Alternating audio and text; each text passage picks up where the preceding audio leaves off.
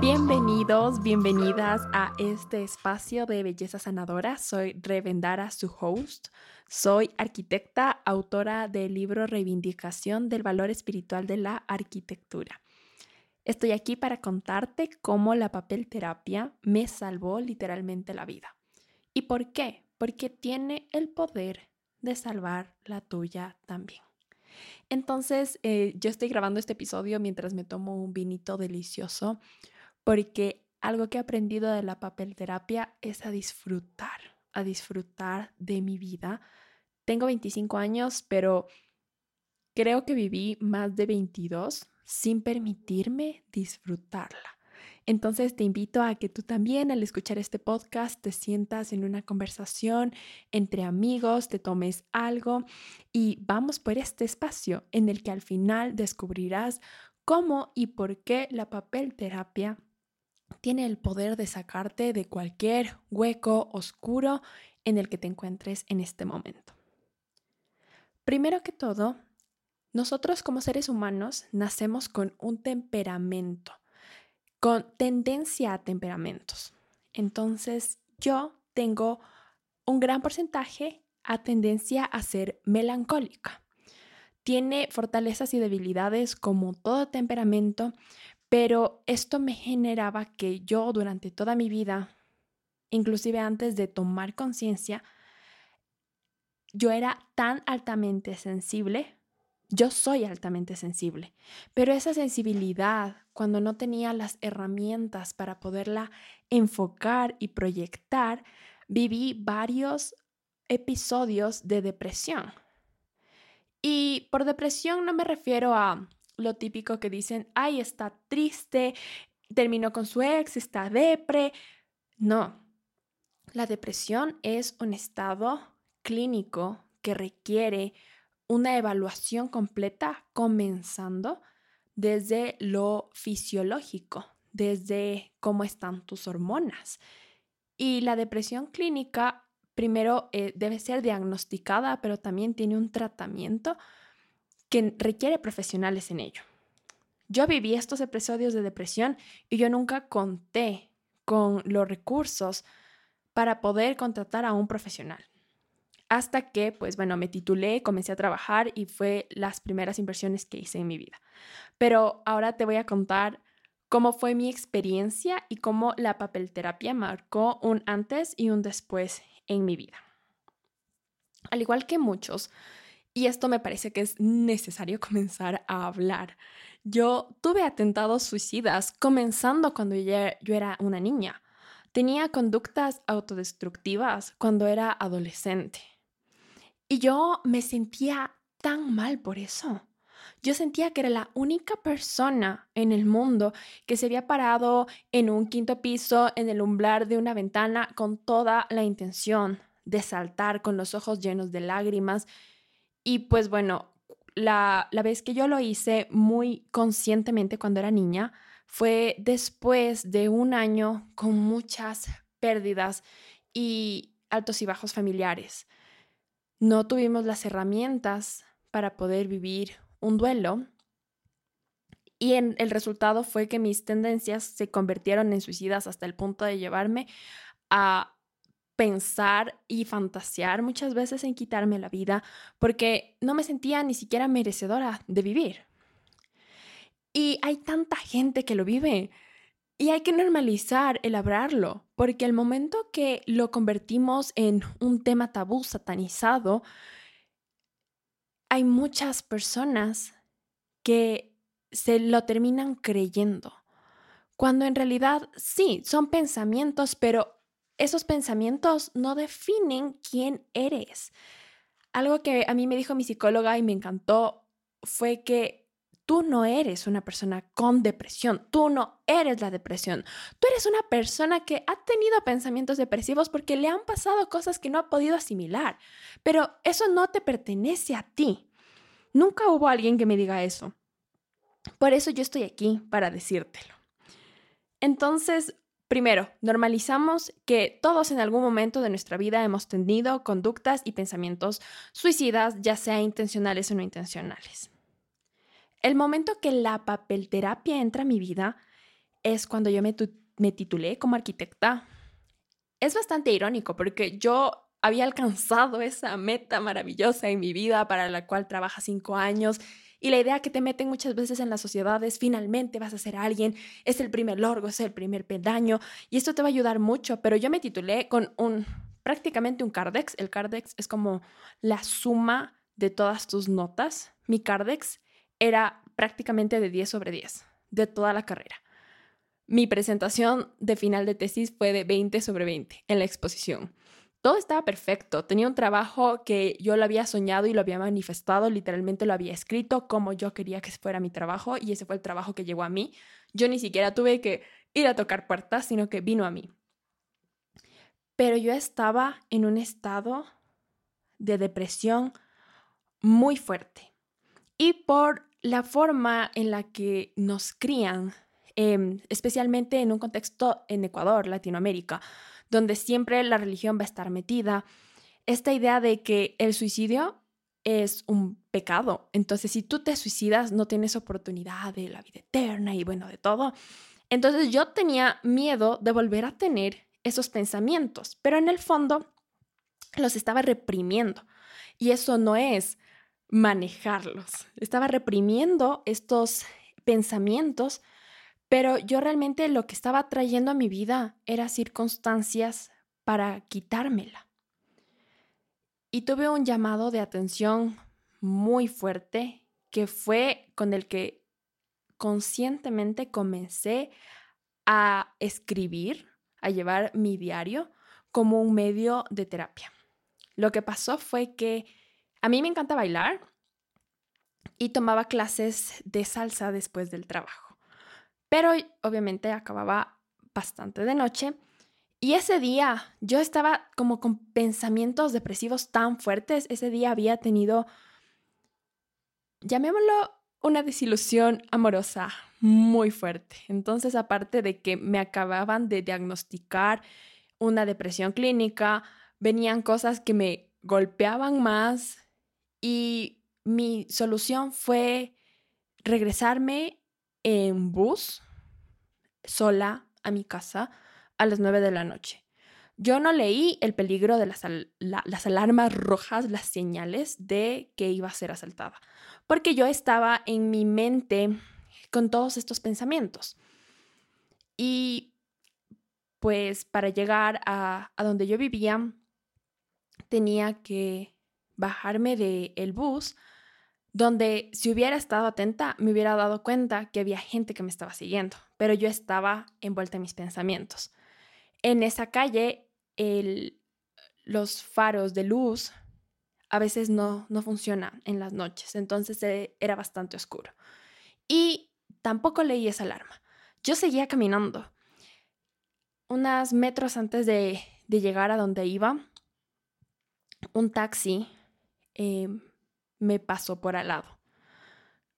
Y fue unos metros más hacia lo oscuro, porque cerca había algunos guardias, pero ellos lo supieron esquivar. Fueron unos metros más allá. El taxi, lleno de hombres, dejó a dos. Uno fue por cada acera de la calle y venían hacia mí. Entonces yo estaba bueno, con mi mochila del trabajo no llevaba mi laptop, pero llevaba cosas con un gran valor sentimental, mis zapatos de baile, mis lentes, aceites esenciales, una bitácora hermosa de la universidad, mi almuerzo, porque ese día no había almorzado, y pues me, me asaltaron mientras uno me cogió, el otro me, apuntó con un arma, con una pistola y, y cuando eres una mujer en medio de una calle oscura, en la noche, donde sabes que aunque grites nadie te va a escuchar porque las casas están a mínimo 10 metros de, de la calle y hay un carro, un taxi lleno de hombres y ves una pistola frente a tus ojos, simplemente todo cambia. A mí ese fue un wake up call, un llamado para despertarme. Solo me quitaron todo lo que tenía, hasta mi paraguas. Creo que en las manos yo llevaba una funda de fruta seca, me quitaron hasta eso. me robaron todo, me, me requisaron y después me empujaron y ellos se fueron. Yo entré, pues, pues llegué a mi casa temblando y, y después de, de superar el shock, yo solamente podía decir gracias. Gracias porque yo no me hubiera dado cuenta que mis pensamientos de odio a mí misma eran tan fuertes que yo en ese momento dije, ya pues, si alguien me asalta, ¿a quién le va a importar? Si me muero, ¿a quién le va a importar? Si en, esa época, bueno, son todos los pensamientos depresivos que a la final son mentiras, pero yo decía, todos mis amigos, ellos ya se están yendo, todos tienen pues sus vidas hechas sin mí, nadie me quiere. O sea, ¿a quién le va a importar si en este momento me secuestran y me matan? ¿A quién le va a importar? Esos eran pensamientos que estaban tan ocultos en mi mente automática que si yo no veía una pistola frente a mis ojos y la posibilidad de nunca más volver a mi casa, nunca hubiera tomado conciencia. Esa noche llamé pues a mi psicóloga y al día siguiente comenzamos un trabajo muchísimo más profundo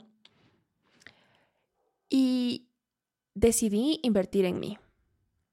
Decidí no solamente invertir en mi crecimiento espiritual porque yo ya llevaba años en un proceso de acompañamiento espiritual. El acompañamiento espiritual es buscar un director como un mentor especializado en discernimiento.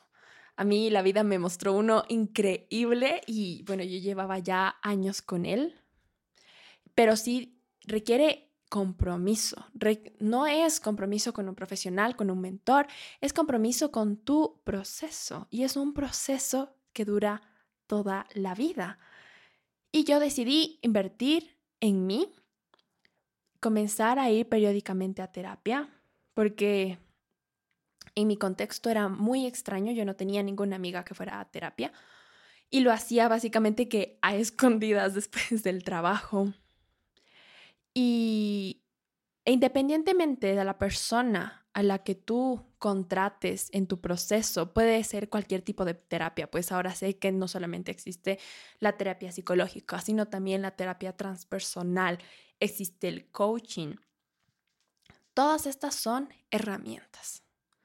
Pero esa persona nunca puede hacer el trabajo por ti, porque hay personas que van a los mejores psicólogos, pero si no estás dispuesta a hacer tú el trabajo, las herramientas que te den no van a funcionar porque no las interiorizas. Entonces, pues, contando con las herramientas externas, yo decidí utilizar las herramientas de escritura como un medio de sanación. Siendo arquitecta y si estás pues relacionada en este medio, entenderás que siempre llevamos una bitácora o los artistas llevan una bitácora como registro del proceso. Una bitácora es un libro que literalmente llevas a todo lado porque la creatividad, las ideas fluyen cuando estás, no sé, en el supermercado, cuando estás en la calle, cuando estás esperando la fila del banco y tenerlo donde escribirlo, no el celular, porque no es, no, no es lo mismo. O sea, el momento que tú mueves tu mano y escribes sobre un papel, se produce un efecto en tu mente que te permite tomar conciencia de esos pensamientos que no pasa cuando escribes en el celular. Entonces yo decidí hacer una bitácora y la titulé Mi bitácora de libertad. Básicamente la papelterapia era comenzar primero sin un orden específico a escribir todo lo que sentía, todo lo que venía a mi mente. Después comenzar con herramientas de hacerme preguntas poderosas. Después utilizar las herramientas que me daba mi acompañante espiritual, que me daba mi psicóloga. Comenzar a hacerme preguntas incómodas. Rastrear esos pensamientos todas las noches tener la costumbre de agradecer y escribir lo que agradezco y escribir por qué. también escribir todos los pensamientos o hacer como una bitácora de esto me hizo sentir bien y esto me hizo sentir mal. Tomarme 10, 15 minutos de pausa en, en la noche para poder registrar todo lo que había vivido. Eso es papel terapia. Y también llevar a todo lado mi bitácora para escribirlo. Porque el papel es maravilloso, él no te juzga. A veces podemos vivir tantos años sin decir lo que verdaderamente sentimos o pensamos, o inclusive yo viví, como les cuento, más de 22 años sin darme, sin permitirme sentir, porque me habían enseñado que el sentir estaba mal, inclusive era un pecado, pero el sentir nadie lo discute, el sentir lo que tú sientes es tuyo y ya, no hay ni bueno ni malo. Y el permitirte sentir y el tomar conciencia de esos sentimientos es lo que después te permite tomar decisiones, tomar decisiones alineadas. Es lo que te permite tomar conciencia de que es aquello que está oculto detrás de un sentimiento.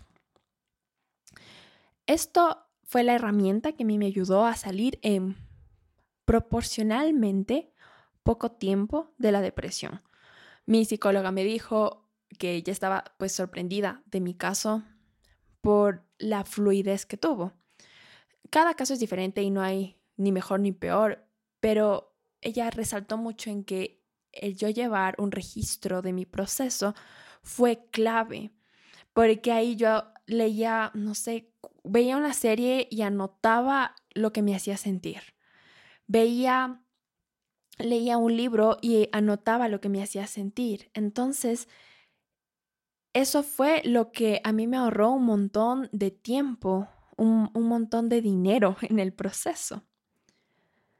Me permitió, al mismo tiempo que atravesaba uno de los momentos más oscuros de mi vida, mantener establemente un trabajo que me permitió salir poco a poco de esas desilusiones amorosas, de hacer lo que de verdad me encanta, que es bailar, cantar, encontrar grupos de amigas alineadas.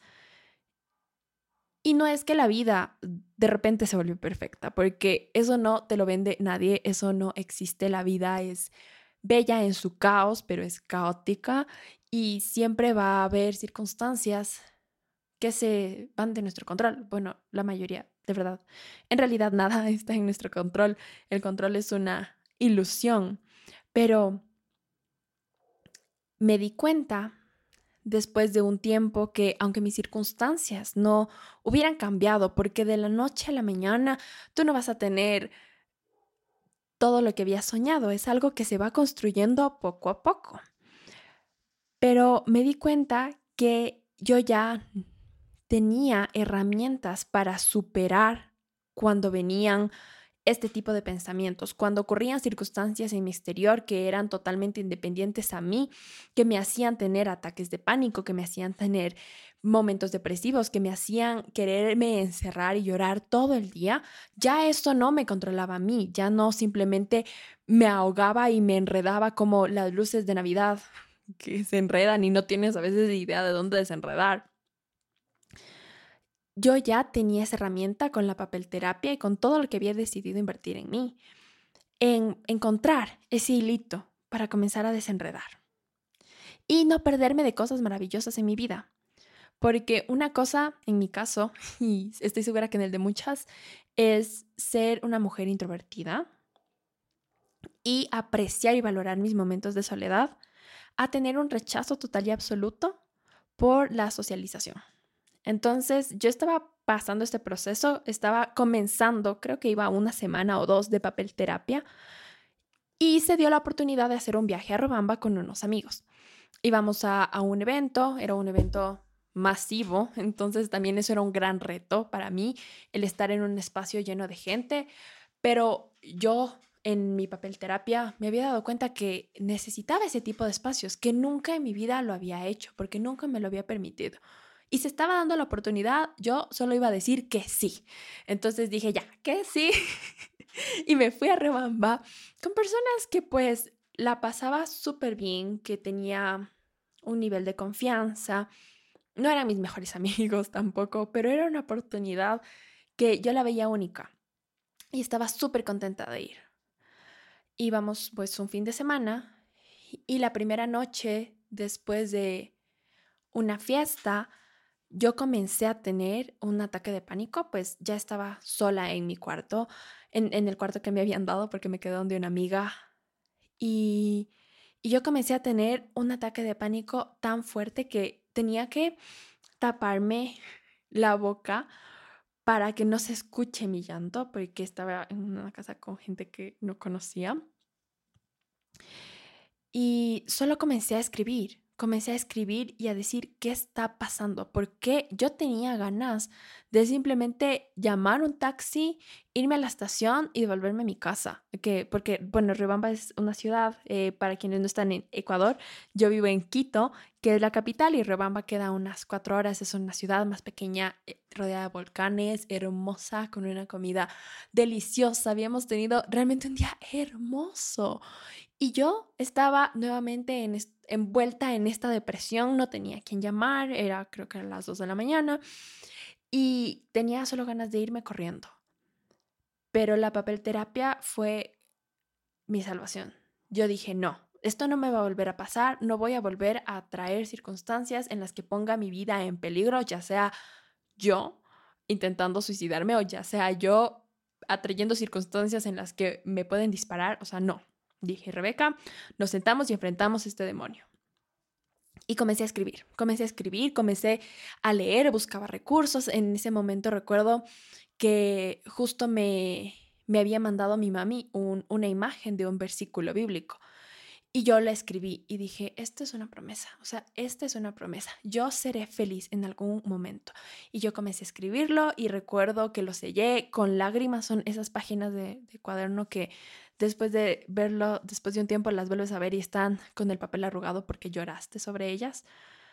Pero ese recurso evitó que yo me arruinara circunstancias tan hermosas en mi vida.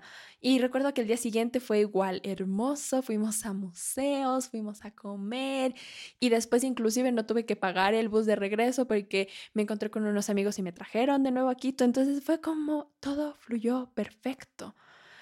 La única que estaba volviéndose loca era mi mente. Entonces, este recurso no solamente es algo que a mí me ayudó en un pasado que ya superé y pues soy libre y no vuelvo a tener momentos depresivos en mi vida, sino que todos los días. Ayer, por ejemplo, estuve como dos horas haciendo journaling porque siempre que hay movimiento, siempre que hay cambios, siempre que se restaura una relación, que se rompe otra, siempre es necesario tomar conciencia, porque a veces lo más fácil en la vida es decir, estoy muy ocupada, estoy muy ocupada, pero cuando estás bajo esa máscara de estoy muy ocupada, realmente estás ganando no una excusa, una excusa entre comillas aceptable, para no tener que enfrentar tus demonios internos, para no tener que hacer el trabajo duro. Y si tú no lo haces, nadie más lo va a hacer, no importa al asesor espiritual al que vayas, al coach, al que vayas a la terapia, que hagas, si vas a baile, si vas a yoga, lo que sea, eso es externo, pero lo interno solamente depende de ti. Por eso es una herramienta que yo utilizo todos los días y hay días pues que simplemente no se puede, no no puedo, no tengo el cuaderno en mi mano, simplemente todo fluyó de otra forma, sí hay una gran diferencia. Sí lo noto, sí lo extraño y me vuelvo a hacer el compromiso de empezar de nuevo. Obviamente sin obsesiones y sin extremos, pero aprovechar este recurso que ya está en mis manos. Y yo sé que todo el resto de mi vida lo voy a seguir utilizando a futuro. Y por eso amo la papel terapia, por eso me salvó la vida, y por eso sé que si estás aquí escuchando esto, si nos ha juntado nuestro corazón y si te sientes identificada con esta historia, con estos momentos, porque tal vez la sensación sea igual, tal vez te hayas sentido igual, pero tus circunstancias hayan sido distintas. Y necesitas y quieres comenzar la papelterapia. Para eso es esta marca Belleza Sanadora que he sacado. mis primeros productos fueron un calendario, un diario un calendario anual para a través de un sistema de organización poder tener mayor paz en tu vida. También he hecho journals personalizados para poder llevar el registro, ya sea de tus momentos de oración, ya sea de tus momentos de terapia, ya sea simplemente un registro de tu día, independientemente de la afinidad espiritual que tú tengas, pero sabes que eres más que un cuerpo, sabes que tienes un alma, que tienes una condición trascendental que supera lo físico.